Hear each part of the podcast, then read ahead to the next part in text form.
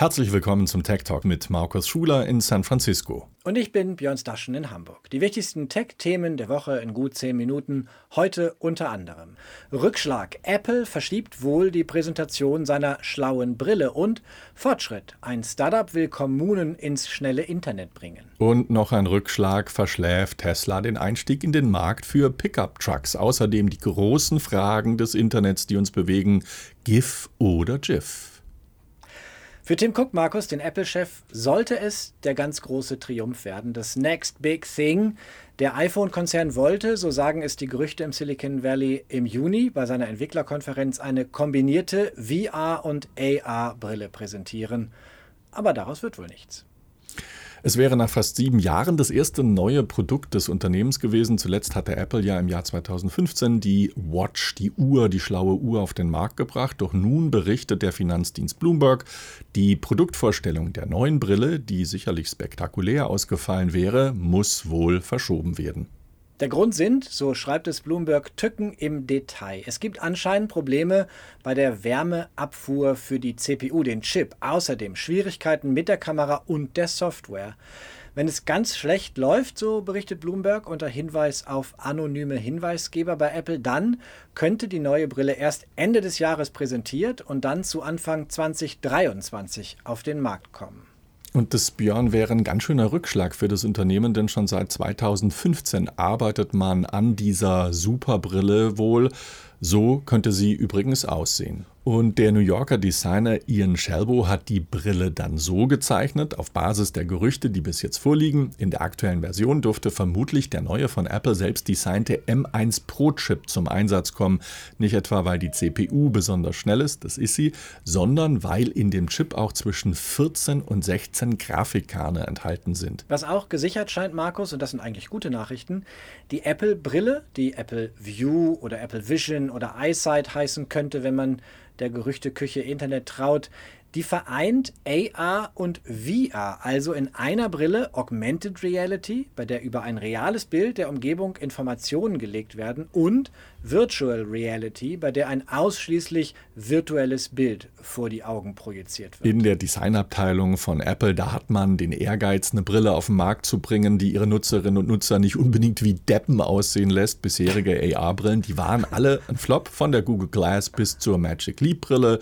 Nur Apple, da traut man es äh, anscheinend dem Unternehmen zu, diesen Markt dieser ja, quasi Modo-Brillen ins Hippe zu drehen. Da scheint ein wenig äh, Geschmack bei dir durchgebrannt zu sein, Markus. Bei den reinen VR-Brillen ist der Markt schon umkämpfter. Ich weiß nicht, ob diese Brillen deine Zustimmung finden vom Design. Hier ist das Interesse auch groß mit Blick auf das ferne Metaversum, zu dem die VR-Brillen einen Zugang geben könnten. Hier ist vor allem Meta, das früher mal Facebook hieß, mit seinen Oculus-Headsets führend. Aber auch diese Geräte sind eher noch Nische. Selbst in der Gaming-Welt haben sich die VR-Headsets nicht durchgesetzt. Nische ist ein gutes Stichwort, denn diese Brille soll erstmal nur für diesen Nischenmarkt äh, gebaut werden und herauskommen. Kein Wunder, denn das Gerät könnte nach dem Bloomberg-Bericht mehr als 2000 Dollar kosten. Ist schon eine große Summe. Zielgruppen sind wohl Gamer, aber auch Leute, die, Film, die viel Filme schauen oder die viel zu reden haben. Also der Markteintritt für eine erfolgreiche Weiterentwicklung könnte das sein, denn das Langfristziel, das Apple wohl anscheinend intern ausgegeben hat, ist, dass diese Brille vielleicht in zehn Jahren das iPhone ablösen könnte. Themenwechsel, Björn. Schauen wir auf einen Dauerbrenner. Hüben wie drüben in Deutschland und Europa wie in den USA, Markus. Wie kommt schnelles Internet zu denen, die auf dem Land wohnen, die nicht leicht und günstig zu erreichen sind, weil sie auf einem Haufen leben? Connect Humanity ist ein nicht gewinnorientiertes Startup aus dem Silicon Valley, das Kommunen beim Aufbau eines eigenen Breitband-Internetzugangs helfen will. Die Idee zu dem Startup kam seinem Gründer Yochai Ben-Avi, als er mit Freunden im Silicon Valley zu Beginn der Pandemie diskutierte und man sich gefragt hat, wie kann man diesen Zugang zum Internet einfach vereinfachen und, und leichter machen, vor allem im ländlichen Raum, in unterversorgten Gebieten, in denen die großen Telcos eigentlich nicht wirklich einen Cent investieren. Telcos, die Telekommunikationskonzerne, die Pandemie beweist, die Not war und ist nach wie vor groß. Schulunterricht, Videokonferenzen im bisher präsent ausgeübten Job, Online-Arzttermine. Gut für die, funktioniert bei denen die schnellen Internetzugang haben, sagt Politikwissenschaftler Jochai. Was aber, wenn nicht? Also Traditionelle Telekommunikationsbetreiber wie ATT oder die Deutsche Telekom wollen nicht jeden anschließen. Dazu hatten sie mehr als 25 Jahre Zeit und haben wahrscheinlich Billionen an staatlicher Unterstützung kassiert. Die leicht anzuschließende Hälfte der Menschheit haben sie ins Netz gebracht. Wenn wir es aber wirklich ernst meinen mit digitaler Teilhabe, dann müssen wir dem Rest der Menschen zeigen, wie sie Zugang zum schnellen Internet erhalten develop the skills to use the internet, to build and maintain the internet for themselves. Bevor Jochai sein gemeinnütziges Startup gründete, da kümmerte er sich beim Browserhersteller Mozilla um internationale Regierungsangelegenheiten. Seinen sicheren Job gab er trotzdem auf, mitten in der Pandemie. Mittlerweile arbeiten er und sein sechsköpfiges Expertenteam mit mehreren Kommunen in den USA und darüber hinaus zusammen. Das Ziel, ohne die Hilfe der großen Telekommunikationsunternehmen kostengünstiges, vor allem Glasfaser-Internet zu jedem Haushalt zu bringen. Das Startup hilft dabei, Fördermittel zu beantragen, entwickelt Ideen für eine Netzinfrastruktur und vermittelt im Bedarfsfall auch zinsgünstige Darlehen. Even selbst in einem entwickelten Land wie Deutschland sind Glasfasernetze selten. Altes Kupferkabel mit langsamen Geschwindigkeiten ist vorherrschend. Hier gibt es ein großes Potenzial für Gemeinden, ihre eigene Infrastruktur aufzubauen. Deutschland hat zum Beispiel eine lange Geschichte von Genossenschaften, die sich zusammengeschlossen haben, um andere Arten von Infrastruktur zu bauen und die Kosten zu teilen.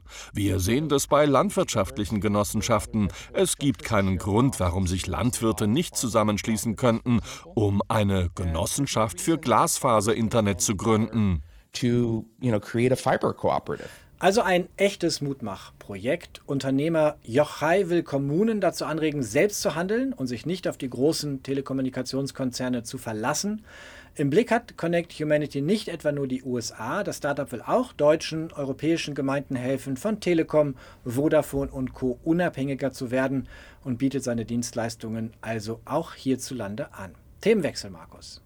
US-Amerikaner, die haben äh, bei Autos vor allem zwei Vorlieben. Wer die USA besucht hat, der wird das, dem wird das aufgefallen sein. SUVs verkaufen sich nämlich im Land der unbegrenzten Möglichkeiten wie geschnitten Brot, aber auch Pickup-Trucks.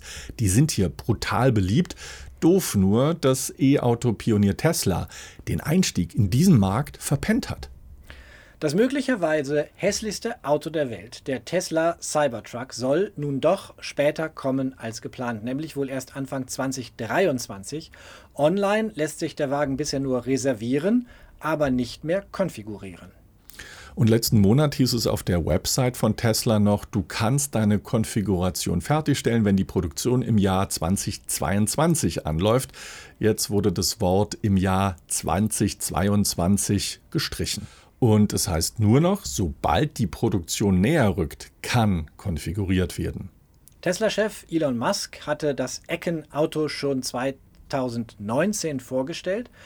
Auch das lief nicht ganz glatt, wie wir wissen, und den Start der Produktion musste er bereits einmal verschieben, von Ende 2021 auf Ende 2022.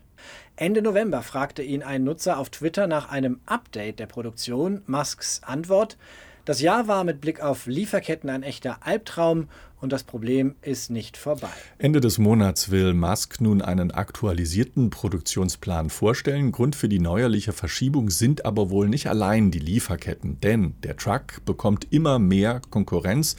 GM hat erst vor ein paar Tagen während der CES seinen Silverado Truck, seinen E-Truck unter dem Dach von Chevrolet vorgestellt und auch Ford will in diesen Tagen erste Bestellungen für die elektrische Version seines F150 Trucks entgegennehmen. Ford hatte Anfang des Monats angekündigt, die jährliche Produktionskapazität für seinen F150 Truck auf 150.000 Fahrzeuge fast zu verdoppeln. Die E-Reichweite soll in der Standardausstattung bei rund 370 Kilometern liegen.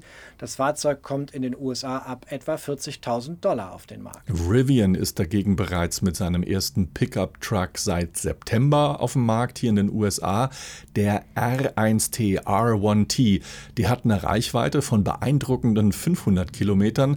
Der Preis in der Basisausstattung beginnt allerdings erst ab 69.000 Dollar, ist schon etwas happig. Experten sagen, Tesla hat den Einstieg in diese Pickup-Klasse quasi verschlafen. Tesla plant, den Cybertruck in seiner Fabrik in Texas zu produzieren. In diesen Tagen beginnt dort auch die Produktion des Model Y. Wenn dort in Texas auch noch vieles nach Baustelle aussieht, Markus, aber das scheint vor allem die Produktionsstraße für den Cybertruck zu betreffen. Schauen wir noch zum Abschluss auf die wirklich wichtigen Fragen des Internets, Markus. Zum Beispiel die, Björn, heißt es eigentlich GIF oder GIF? Und ist eigentlich Star Wars besser als Star Trek? Und geht jetzt Ananas auf Pizza klar oder ist das ein Bubu? Ein Bubu? Darf man das Wort Bubu verwenden? Debatten, Markus, die das Internet seit Beginn seiner Existenz beherrschen und von Foren zu Twitter, zu TikTok und zurückgewandert sind, wahrscheinlich auch noch den Umweg über Facebook genommen haben. Nun hat der Programmierer Neil Agarwal einige dieser Fragen für uns ein für alle Mal beantwortet auf seiner Website Let's Settle This. Sprich, lass uns diesen Streit beilegen. Argawal hat das Internet einfach abstimmen lassen und das Ergebnis steht fest. Es ist ganz klar, GIF hat mit 80 Prozent der Stimmen gewonnen. Beruhigt mich. Star Wars ist deutlich besser als Star Trek, 77%. Prozent. Aber Ananas auf der Pizza, Markus, entzweit weiter das Internet. 47 zu 53 Prozent, sehr knapp. Sicherlich vor allem ein Spaß, ein bisschen Kunstprojekt. Neil Agarwal hat noch andere verrückte Projekte im Internet. Er schlägt vor, wenn die Frage im Forum oder das nächste Mal beim Kaffee im Unternehmen wieder gestellt wird, verlinkt einfach hierher auf meine Seite und sagt, das Internet hat abgestimmt. Dann müssen wir natürlich noch eine wirklich wichtige Frage klären. Was kam eigentlich zuerst? Henne oder Ei? Unentschieden, Markus. Das Internet hat abgestimmt. Na super, vielen Dank. Entschieden ist bei uns. Uns gibt es auch nächste Woche wieder auf Tagesschau 24 und in der ARD Infonacht und jederzeit als Podcast unter techtalk24.net sowie auf dem YouTube-Kanal der Tagesschau. Bis nächste Woche. Tschüss, bis nächste Woche.